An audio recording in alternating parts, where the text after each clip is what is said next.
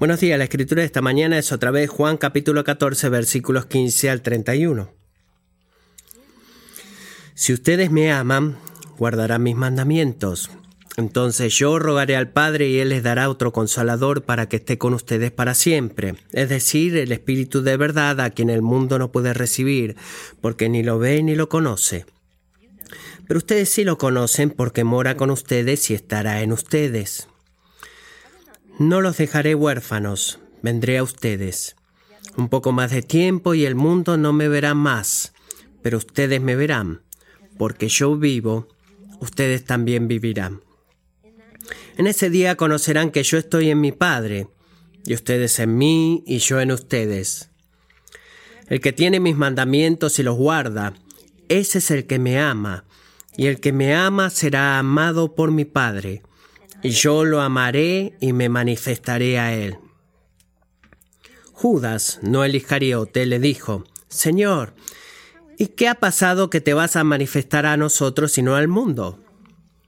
Jesús le respondió, Si alguien me ama, guardará mi palabra y mi Padre lo amará, y vendremos a él y haremos con él morada. El que no me ama, no guarda mis palabras, y la palabra que ustedes oyen no es mía, sino del Padre que me envió. Estas cosas les he dicho estando con ustedes. Pero el Consolador, el Espíritu Santo, a quien el Padre enviará en mi nombre, Él les enseñará todas las cosas y les recordará todo lo que les he dicho. La paz les dejo, mi paz les doy. No se la doy a ustedes como el mundo la da. No se turbe su corazón ni tenga miedo. Oyeron que les dije, me voy y vendré a ustedes. Si me amaran, se regocijarían porque voy al Padre, ya que el Padre es mayor que yo.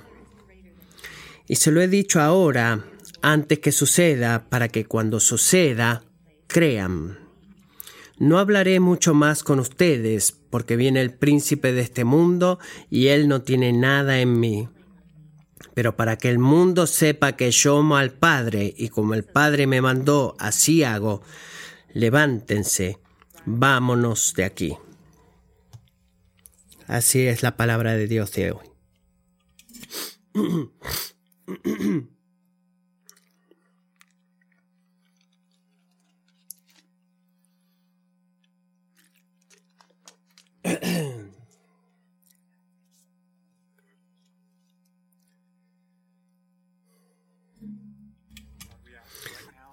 Señor, pedimos ahora como Jeremías lo hizo,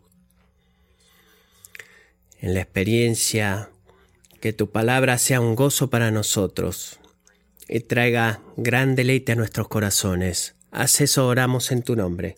Amén. Ayúdame, por favor.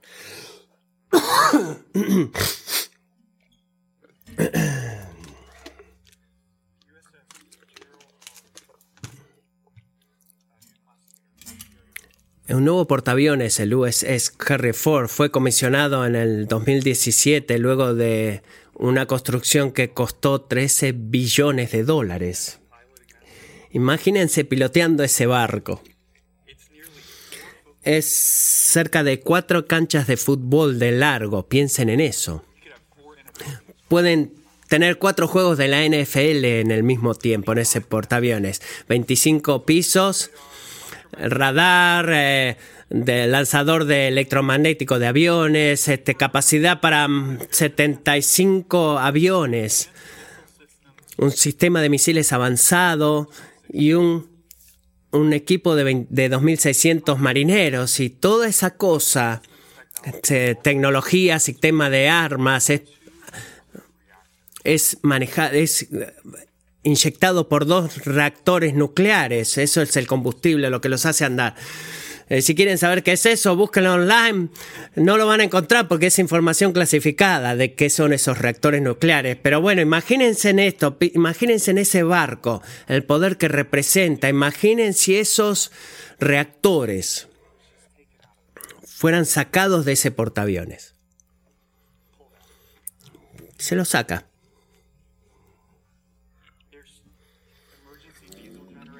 Hay generadores diésel de emergencia que servirán por un tiempo para hacer funcionar el barco, pero eventualmente el sistema de propulsión, el sistema de armas, toda tecnología que hace que 2.600 marineros estén vivos y que proyecten el poder de los Estados Unidos alrededor del mundo, estaría sin uso, no tendría sentido. Todos los recursos, el personal, la tecnología, las armas, todas las habilidades de ese barco no estarían disponibles. Jamás. Si ese barco se queda sin energía. Podríamos decir de que eh, el reactor A1 es la parte más importante de, de ese barco. Si no, está, si no hace su trabajo, si no estuviera presente ese reactor nuclear o esos reactores nucleares, todo lo que el portaaviones fue diseñado para hacer, sería capaz de hacer. Amigos, eso es lo que el Espíritu Santo es en nuestras vidas para un cristiano. Él es aquel que da poder al pueblo de Dios para amar y seguirlo a Él. Juan 14, 15 dice, si me aman, guardarán mis mandamientos. como Señor? Entonces yo rogaré al Padre y les dará otro consolador para que esté con ustedes para siempre. ¿Cuál es el punto de Jesús? Dios el Espíritu no es un accesorio opcional para un cristiano. ¿Qué va a decir el capitán del barco si diga, bueno, creo que esos reactores este, son buenos, pero no es opcional? No, no, no, no es, una no es un accesorio opcional. Y tampoco el Espíritu Santo es un accesorio opcional para los cristianos o las iglesias. Él no es el eh, ayudante de Dios como Robin lo es de Batman. No, esos son regalos lindos que la gente puede tener para tener el efecto wow de la iglesia. No, el Espíritu Santo es tan Dios como el Padre es Dios y el Hijo es Dios. Y con ellos debe ser adorado y glorificado junto a ellos. Su presencia dentro de nosotros es lo que nos permite decir, como el pueblo de Dios, el Señor de los cielos está con nosotros. Es, podemos, es por eso que podemos decir eso. Juan 14, 17, hablando del Espíritu, Jesús dice, ustedes, el pueblo de Dios, lo conocen porque Él vive con ustedes y estará en ustedes. En caso que nos olvidemos del contexto, recuerden en este capítulo Jesús, los discípulos de Jesús están en mucha lucha. Están en lucha porque su partida es eminente, están en, lucha porque su caída es eminente de acuerdo a lo que dijo Jesús y Jesús los exhorta a confiar en Él. Él les dice que expresen su fe de confianza a través de la obediencia, el amor y el seguimiento de sus mandamientos y Él los fortalece para la batalla, prometiéndoles enviar al ayudador que ellos desesperadamente necesitan para hacer eso. ¿Tú saben cuánta confianza, eh, amor y obediencia a Jesús podríamos tener si con la ausencia del Espíritu Santo? Nada. Sin el Espíritu Santo no puede suceder, porque el amor a Jesús significa obedecer a Jesús a través del poder del Espíritu Santo. Ese es el punto de este capítulo. Así que, ¿quién es este Espíritu Santo que, Jesús, del cual Jesús promete que enviará para ayudarnos a hablar, amar a Dios obedeciendo a Dios? Es lo que preguntamos la semana pasada. Vamos a retomar esta semana y Jesús responde esa pregunta de varias maneras.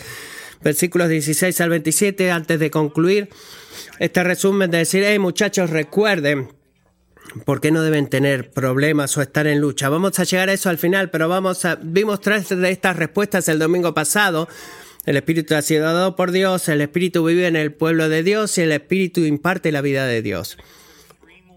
Vamos a considerar tres más en esta mañana. Que el Espíritu revela la gloria de Dios, el Espíritu instruye al pueblo de Dios y el Espíritu transmite la paz de Dios. Mientras miramos cada una de estas, recordemos esta imagen de que todas estas características, atributos y actividades del Espíritu tienen un propósito, no solamente para llenar tu cabeza con conocimiento y que puedas decir, oh, qué bueno, qué interesante es eso. No sabía esto de la tercera persona de la Trinidad. No, el propósito es em, empoderarte para amar a Dios a través de la obediencia a Dios. Eso es lo que importa. Miremos la primera forma en la que el Espíritu Santo hace eso en nuestras vidas. Vamos a llamar este punto número uno, pero pueden llamarlo punto cuatro si están, van tomando nota de la semana pasada. El Espíritu revela la gloria de Dios. revela la gloria de Dios. Miren versículo 21, Juan 14. Vamos a detenernos un poco porque en este versículo Jesús establece la prioridad de la obra del Espíritu, dándonos una serie de principios espirituales en sesiones cortas. ¿Qué dice? Primero el que tiene mis mandamientos y los guarda. Ese es el que me ama. ¿Qué quiere decir eso? Simplemente que el amor por Jesús no es un espectro de estilo de vida o de opciones de estilo de vida donde tú tienes gente de un lado muy cuidadosa de obedecer, amar a Jesús y gente del otro lado que está no es tan cuidadosa de obedecer a Jesús. Pero sabes, todo el espectro, todo el mundo debe decir que ama a Jesús. No, no es el caso. La única gente que ama a Jesús, este es el punto, son aquellos que cumplen sus mandamientos, permitiendo que la palabra de Dios gobierne lo que pensamos, sentimos o hacemos en cada situación. Si la palabra de Dios no funciona de esa forma en la vida de alguien o en tu vida, hay una simple verdad de que tú no amas a Jesús, si es lo que dice acá el Señor, sin, sin otras vueltas. Está este segundo presente, principio, aquel que me ama a mí será amado por mi Padre. Creo que para muchos estas palabras suenan como salvación por obra, ¿verdad? Aquel que me ama será amado por mi Padre. Si tú eres amado por el...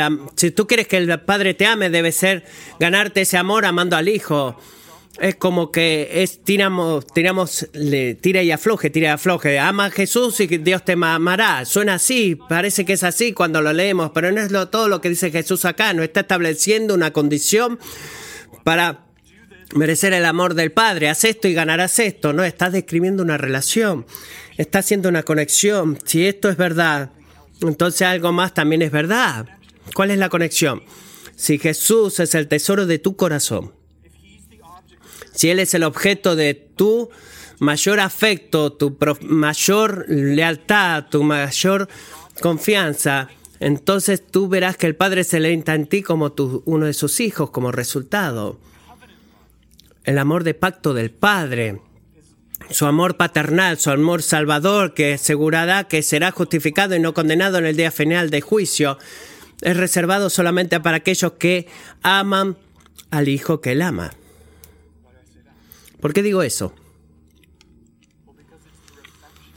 Bueno, porque es una reflexión de la fe en Cristo solamente, que tú y yo podemos entrar al reino de Dios. Es la única forma. No hay perdón de pecados apartado de la fe en Jesús. No hay esperanza de justicia dentro de un Dios santo apartado de la fe en Jesús. La condición es justas requeridas para entrar a la presencia de Dios y ser miembro entre su pueblo de redimido no son condiciones que tú puedas alcanzar. Ese es el punto. Pero son condiciones que Jesús alcanzó para todos aquellos que confían en Él. Entramos al reino de Dios en otras palabras, experimentamos el amor redentor del Señor, no a través de mentalmente pensar en la fe en la verdad de Jesús, sino a través del afecto y la fe en Jesús, que no son lo mismo. Pero creo que puedes escuchar todo eso y estar de acuerdo con muchas de esas cosas. Y podemos detenernos y pensar y decir, mm, bueno, pastor, ¿por qué todo esto tiene que ver con Jesús, todo esto que habla? ¿Por qué eso tiene valor alguno? De verdad, ¿por qué? Vivimos en un mundo, al menos desde mi perspectiva, que, ve que se ve que ofrece muchas cosas. Placeres sin límites, diversión, cosas que buscamos, promesas de felicidad.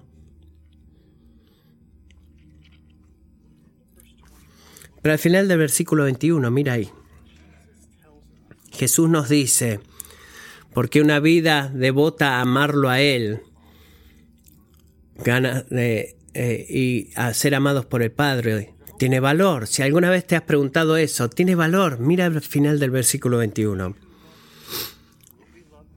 Y el que me ama será amado por mi Padre, y yo lo amaré y me manifestaré a Él.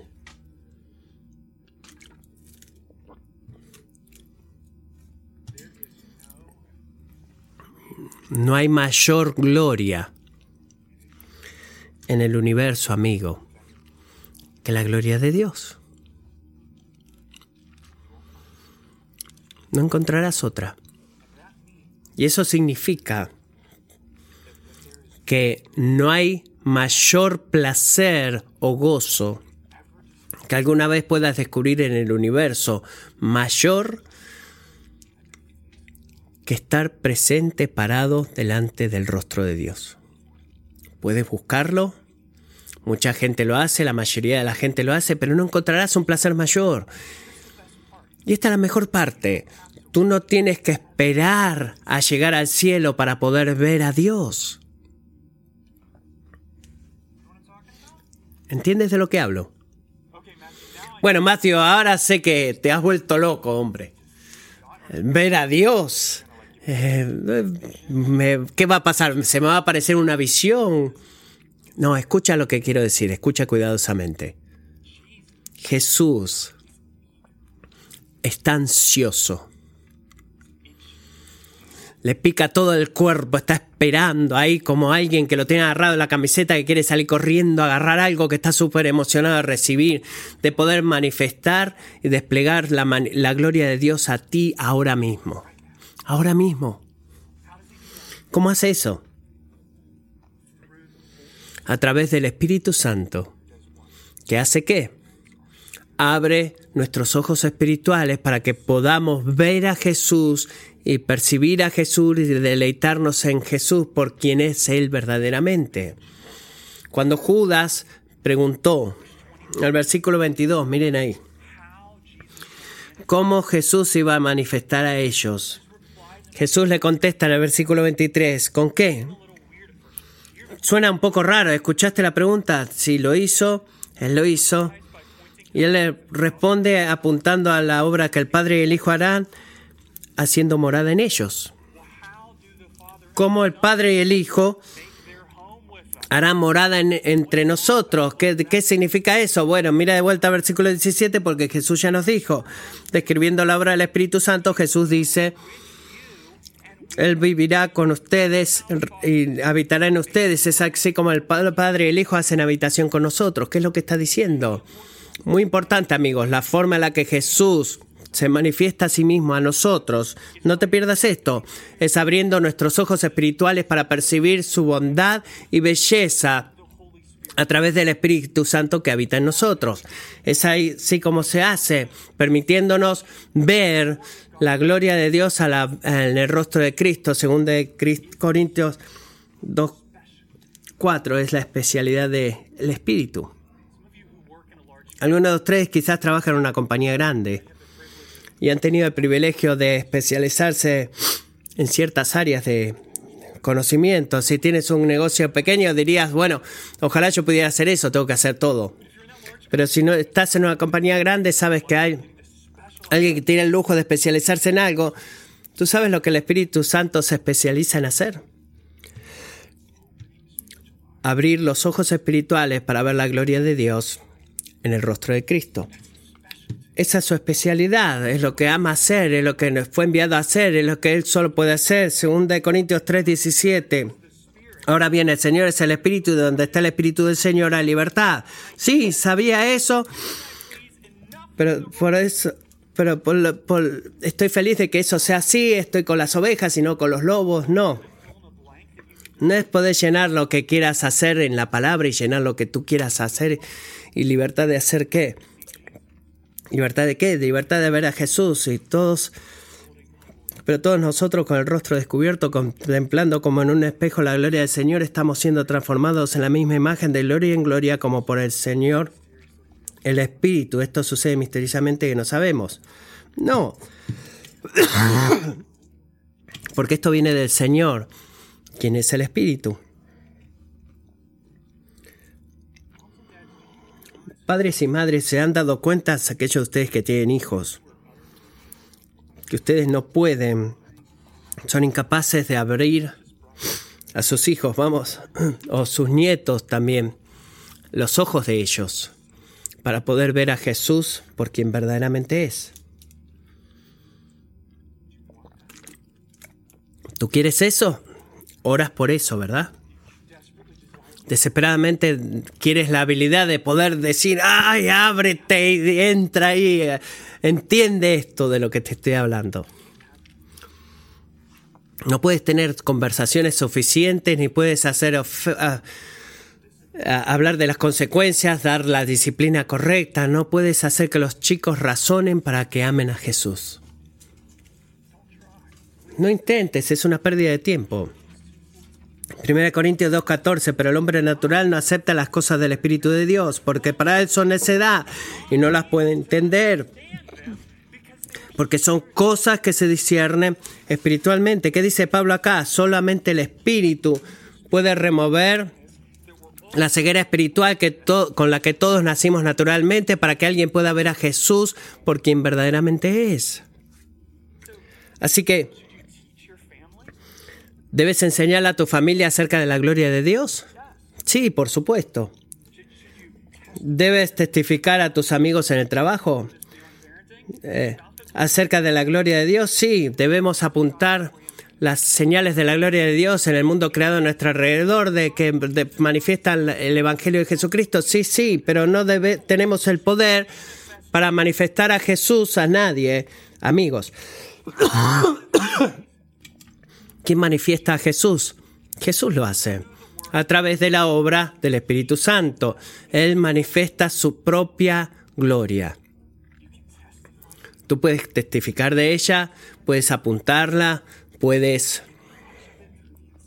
hacer mucho a través de tu ejemplo, de, tu afecto a la Jesucristo, pero tú no puedes tomar otro corazón y abrir esos ojos ciegos. No puedes.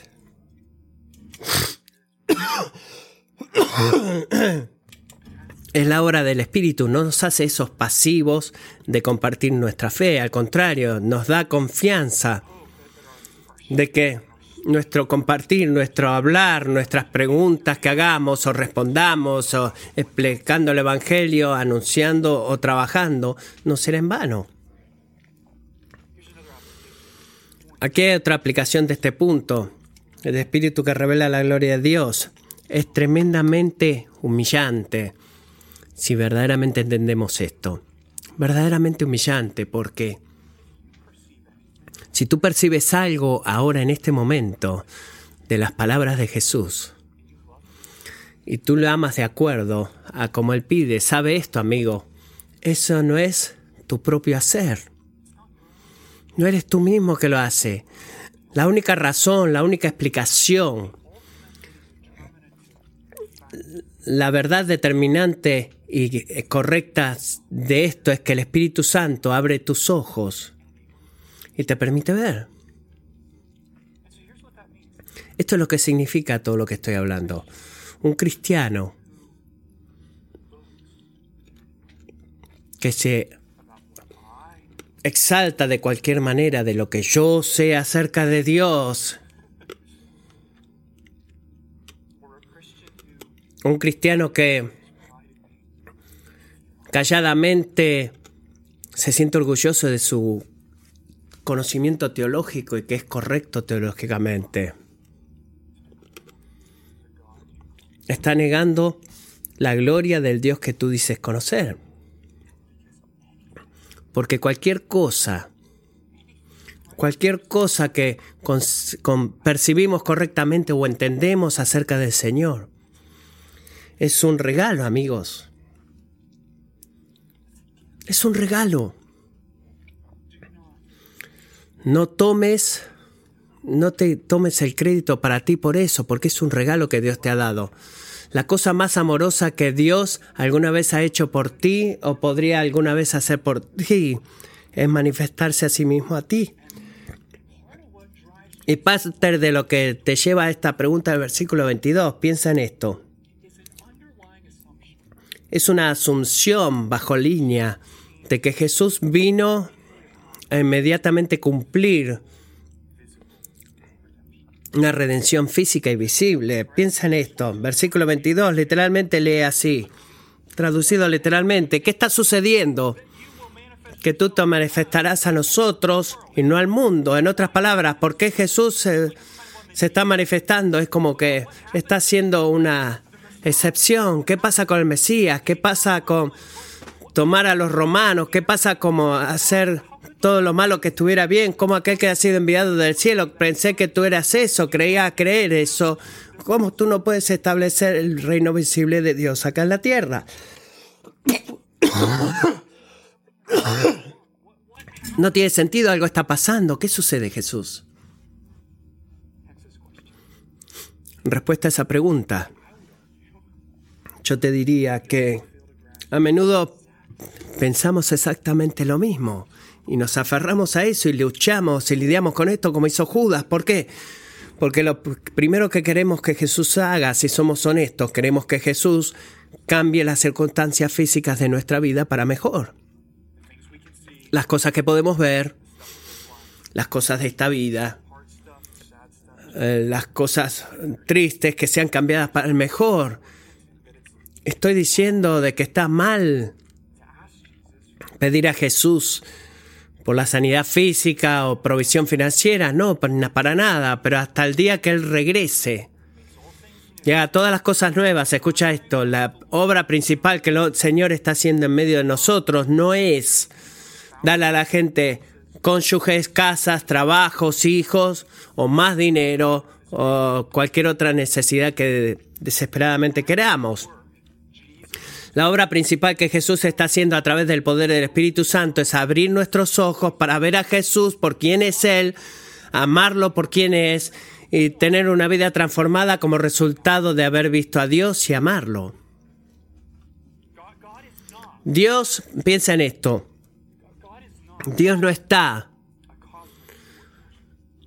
eh, no es un DoorDasher cósmico. ¿Quién entiende lo que quiero decir con eso?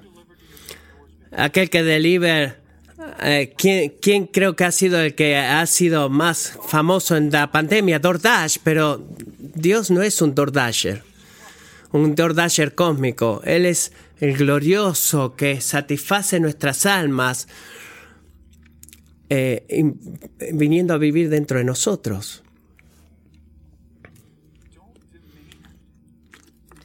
No demandes eh, tomar prisionero a Dios para que te dé algo más que Él mismo. Porque en última instancia lo que tú más necesitas es verle a Él y deleitarte en Él y amarle.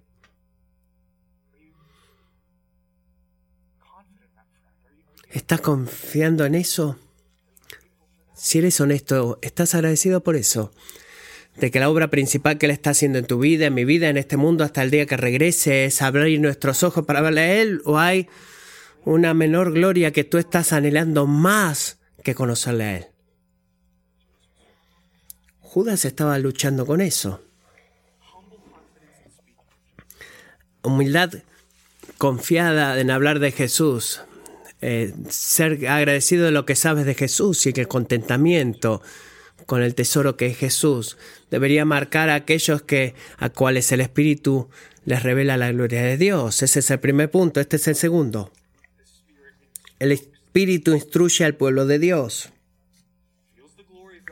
Revela la gloria de Dios e instruye al pueblo de Dios. Miren versículo 25 al 27. De muchas maneras, creo que nos ayuda a poder ver el ejemplo acá, el ejemplo específico, lo que Jesús dice que el Espíritu hará en estos versículos, como ilustraciones de la, del punto previo, que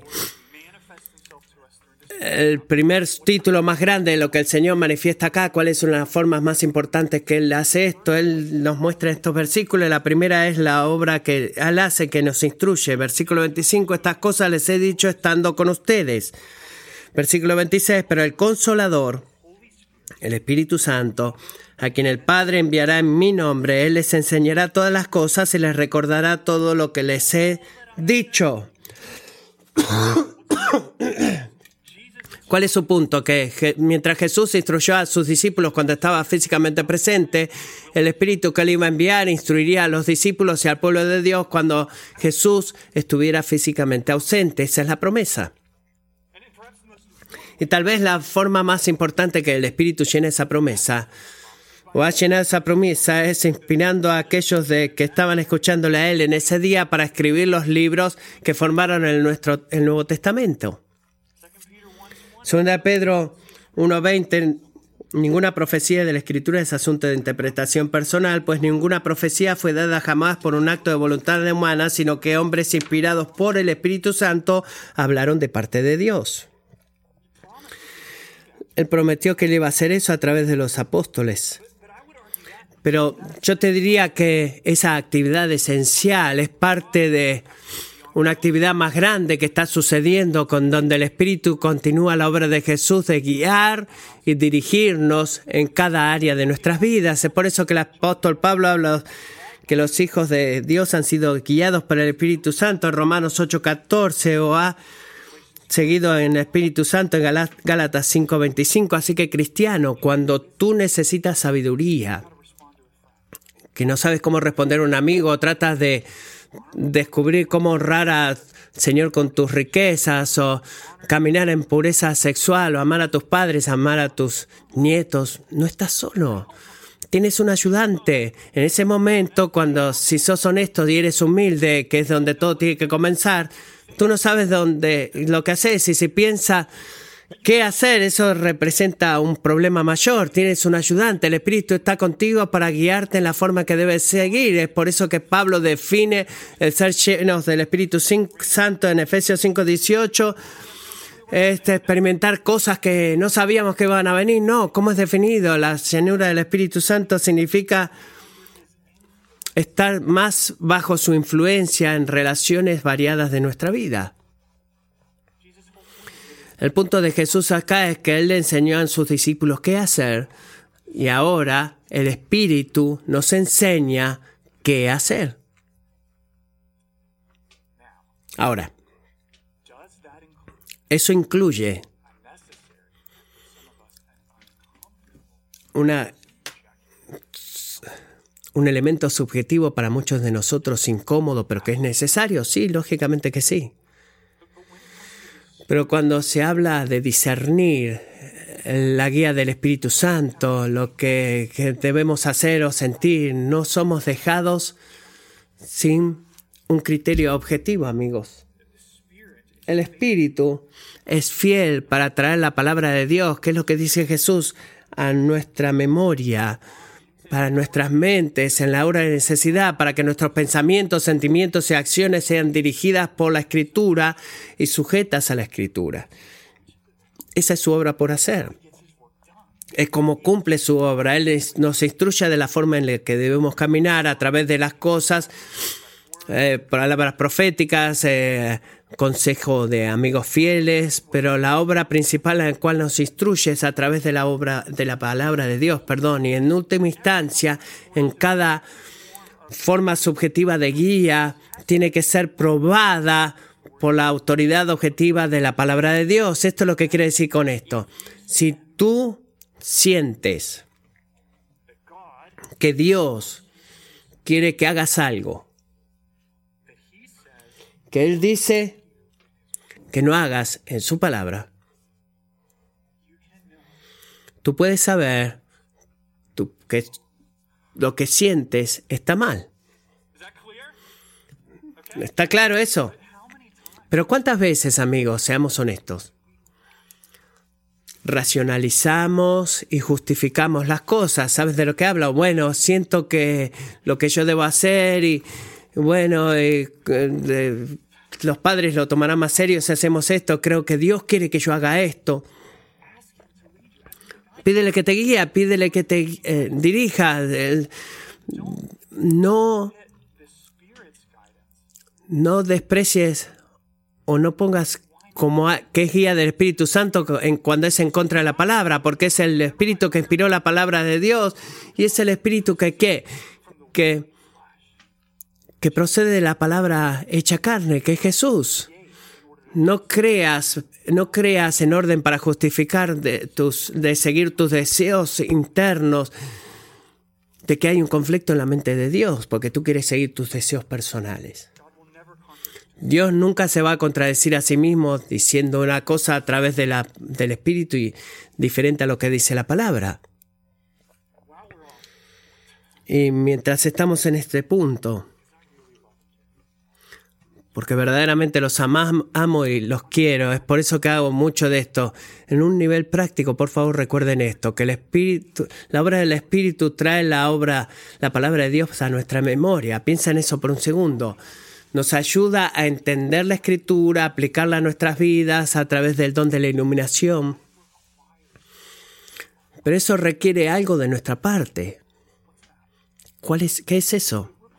Requiere la voluntad y la fidelidad para pasar tiempo leyendo la palabra de Dios y meditando en la palabra de Dios. Bueno, eso es lo que los pastores siempre dicen que debemos hacer o es lo que los pastores tienen que hacer. No, el Espíritu de Dios tiene algo que puede traer a tu memoria. ¿Me sigues en esto? Eh, ¿Qué implica rememorizar o memorizar? Eh, implica que estamos recordando y a eh, estamos aferrándonos a algo significativo que hemos conocido, escuchado o estudiado o prestado atención antes. Puedes ver eso. El espíritu no funciona a pesar de nuestra ignorancia a la escritura, sino que permite que nuestro estudio de las escrituras nos inspire y nos ayude para poner en práctica lo que estudiamos y leemos. Así que cuando la tentación viene, oh no, ¿qué voy a hacer? o una decisión tenemos que hacer. Bueno, no sabía que tenía que tomar esa decisión. No. Los escudos de tu alma están atrapados en la palabra de Dios. No sé cómo decirlo más claramente que esto. No esperes que el Espíritu prepare un festival de guía en tu vida cuando el plato está vacío. ¿Tiene sentido lo que digo? No digas, ay, necesito tu ayuda, muéstrame qué hacer, viene y hace un festival de guía. Bueno, verdaderamente no hay ingrediente para poder guiarte. Guíame y dirígeme. Bueno, ¿cómo vas a saber si el Espíritu es el que te guía y el que te quiere dirigir cuando no conoces la palabra de Dios? No pidas que haga un festival de guía con un plato vacío. Llena tus alacenas diligentemente estudia la palabra de Dios y depende de ella y clama al Espíritu para que tome la palabra y te enseñe cómo caminar de una manera que, agradable al Evangelio. 1 Corintios 2.12 y nosotros hemos recibido no el Espíritu del mundo, sino el Espíritu que viene de Dios para que conozcamos lo que Dios nos ha dado gratuitamente. Si te encuentras a ti mismo pensando en esto, pastor, esta Biblia es tan difícil de entender. Bueno, tiene sentido cuando no tiene sentido cuando los cristianos hablen o bueno, quizás tiene sentido para ti, pero no puedo ver que tenga sentido para mí, no la puedo entender. Bueno, haz esto, amigo. Antes de leerla, haz por la ayuda del Espíritu. No es complicado. No es fácil pero tampoco imposible. Haz por la ayuda del, pide por la ayuda del Espíritu, pide que tu corazón se alinee con la palabra de Dios. Salmo 32.8 dice, Salmos 119, haz que tu corazón sea lleno con el corazón. Salmo 16:11, llena mi corazón con tu amor increíble cuando lees la bondad en cada palabra. Salmo 90:14, confía en el Espíritu, amigo. Mira al Espíritu o pídele al Espíritu que llene las promesas del Señor. Salmo 32:8, yo te haré saber y te enseñaré el camino en que debes andar, te aconsejaré con mis ojos puestos en ti. Punto número 3. El Espíritu transmite la paz de Dios. Iba a seguir diciendo, sigue mejorando. No puedes ponerlos en un ranking, son todas gloriosas. Revela su gloria eh, y instruye al pueblo de Dios. Y seamos claros en esto: el Espíritu transmite la paz de Dios de forma diferente con lo que muchos de nosotros hacemos. Comencemos por ahí. Pensamos en paz como, como la ausencia de conflicto, ¿verdad? Dios define la paz como que la presencia del favor divino y la bendición en toda su plenitud. Esa es la paz que se debe predicar cuando número 6 el pueblo de Dios dice el Señor te bendiga y te guarde, el Señor haga resplandecer su rostro sobre ti, tenga misericordia, el Señor alce sobre ti su rostro y te dé paz. Él no ora por la ausencia de conflicto, eh, sino que en la forma en la que la paz debe ser, que es la paz verdadera y no es algo que tú puedes crear, crear por ti mismo, amigo. No puedes hacerlo. Porque comienza la vida como debe ser. Debes buscar desesperadamente, o que tú buscas desesperadamente, la vida como debería ser. ¿Qué significa eso, que la vida como debería ser? Bueno, te digo dónde comenzar. Comienza con la paz con Dios. Y eso no es algo que podemos crear por nosotros mismos porque nuestro pecado nos ha separado de Dios. No hemos nacido con paz con Dios, sino que fuimos separados de Dios. Es por eso que Cristo vino a la tierra en primer lugar. A través de su vida, muerte y resurrección, Él hace un camino para que nosotros nos reconciliemos con el Padre. Por eso lo que dice el versículo 27, la paz les dijo, mi paz les doy. No está hablando de algo mental que transciende el caos del momento, no. Él está hablando del gozo de la comunión con Dios. La quietud del alma que viene de saber de, que tienes todo el favor de Él y la seguridad de la fe a, través del amor de Dios a través de la fe en Jesús, lo que nos lleva a esta pregunta, ¿cómo experimentemos ese tipo de paz? ¿Puedo entrar a ese club? Bueno, es la misma forma que experimentamos todos los otros beneficios de la salvación que Dios quiere para nosotros, como a través de la obra del Espíritu. Porque el Espíritu toma la herencia espiritual que hay en nosotros en Cristo, la paz de Dios con Dios incluida y la aplica a nuestra vida. Si lo quieres pensar de esta manera, Él toma lo que es nuestra posicionalmente paz con Dios a través de la fe en Cristo y la hace entrar a nuestros corazones experiencialmente para guiarnos, guiarnos en medio de la prueba, cómo descansar en Dios y que podamos decir, alabado sea Dios, Él sigue siendo bueno conmigo y va a llegar el día en que todas las cosas serán hechas nuevas. Tengo paz por eso, incluso en medio de la lucha y de la prueba. Es por eso que Pablo dice en Gálatas 5:22 eh, que el fruto del Espíritu me gusta. No puedes meditar o decir o orar tu camino hacia la paz.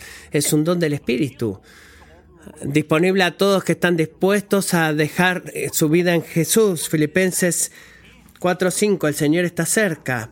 ¿Cómo? ¿Cómo es eso? A través del Espíritu que habita en nosotros. Por eso, por nada estén afanosos, antes bien, en todo, mediante oración y súplica con acción de gracia, sean dadas a conocer sus peticiones delante de Dios y la paz de Dios, que sobrepasa todo entendimiento, guardará sus corazones y sus mentes en Cristo Jesús. El buen pastor, en su infinita sabiduría, permite que sus hijos experimente temporadas en la vida donde la paz se siente lejos de nosotros. Y nuestra responsabilidad en, en esos tiempos, escuchen cuidadosamente, es humildemente perseverar y pedir al Espíritu que restaure nuestras almas, sabiendo, sabiendo que el Espíritu no va a mantener una experiencia, una paz experimental, sino que es saber que Dios es bueno y sus propósitos fieles requieren que pasemos por eso. Él es un maestro increíble del alma, un doctor del alma. Él quizás está despertando en ti una necesidad de caminar por fe y no por vista. Él quizás te está dando la oportunidad de encontrar paz, no en la ausencia de los problemas, sino en tu relación con Dios en tus problemas. La paz que Jesús da a través del Espíritu no es nada menos que la paz abundante que Dios mismo disfruta. Miremos de vuelta versículo 27. La paz les dejo, mi paz les doy. Piensa en esto, el Señor no está corriendo en el cielo tratando de ansiosamente mantener al universo en, sus manos y se le cae todo. No, Él está sentado en su trono. Él está actuando activamente y está al mismo tiempo en perfecta paz. Él no está corriendo detrás de la, de la tierra tratando de arreglar el caos, no, sino que Él está sentado, calmado completamente, perfectamente en descanso, a pesar de que está trabajando. Y su lugar de paz es regido y gobernado por el Rey de paz. Y es esa paz la que Él tiene, que está trabajando en ti a través del Espíritu Santo y dándotela a través del Espíritu Santo. Y Él no te da lo que el mundo te da. Es como esto de eh, no es algo que viene hoy y se va mañana, eh, como la paz de que el mundo ofrece a nosotros. No, no es así con el Señor. Él se deleita en darle a su pueblo paz abundantemente, incluso en la situación más caótica. Esa es la paz que el Señor te ofrece a ti, amigo, si tú estás dispuesto a detenerte y dejar de querer buscar la paz en cualquier otra cosa que no sea Él. No trates de crearla por ti mismo, esa paz, porque no va a funcionar. Mira a Jesús. Confía en Jesús y espera para que el Espíritu haga lo que solo el Espíritu puede hacer. ¿Qué concluye aquí Jesús? Porque vuelve al, vuelve al problema inicial. ¿Por qué? El corazón de los discípulos no deberían a, estar nerviosos o atribulados a través de la falta, a pesar de que la eminente falta física de él y de la falta de, la caída de ellos que va a haber. Miren lo que dice los versículos siguientes. Sí, muchachos, me iré, pero volveré a ustedes.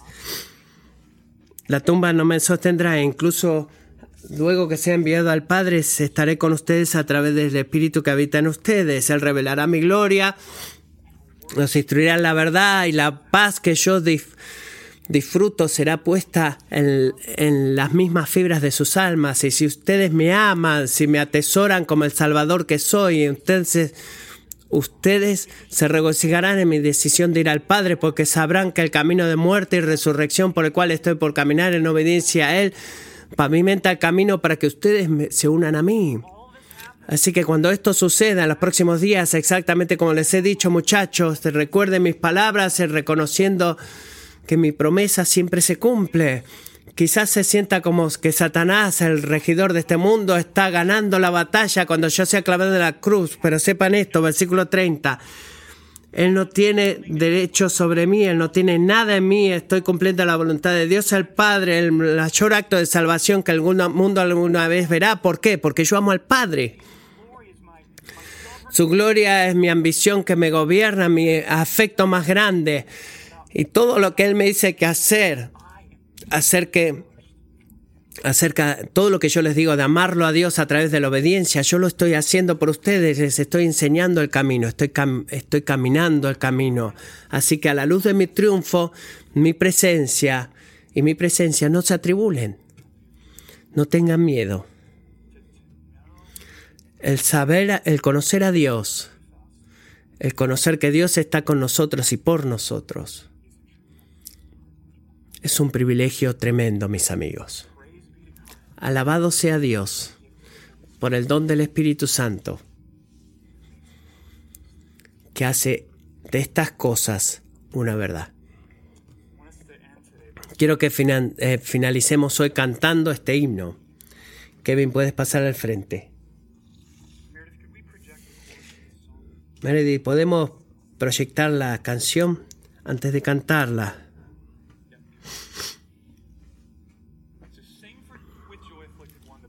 Dice, canten con gozo los afligidos. Dios suplirá todo lo que necesitas. Sí, mientras tus días pasan, tu fortaleza crecerá. ¿Cómo sabemos que eso es verdad? Debido al Espíritu Santo que habita en nosotros. Cuando cantamos ese coro, recuerda, puedo cantar eso si tú eres seguidor de Jesús, porque Dios está conmigo. Pongámonos de pie y cantemos juntos.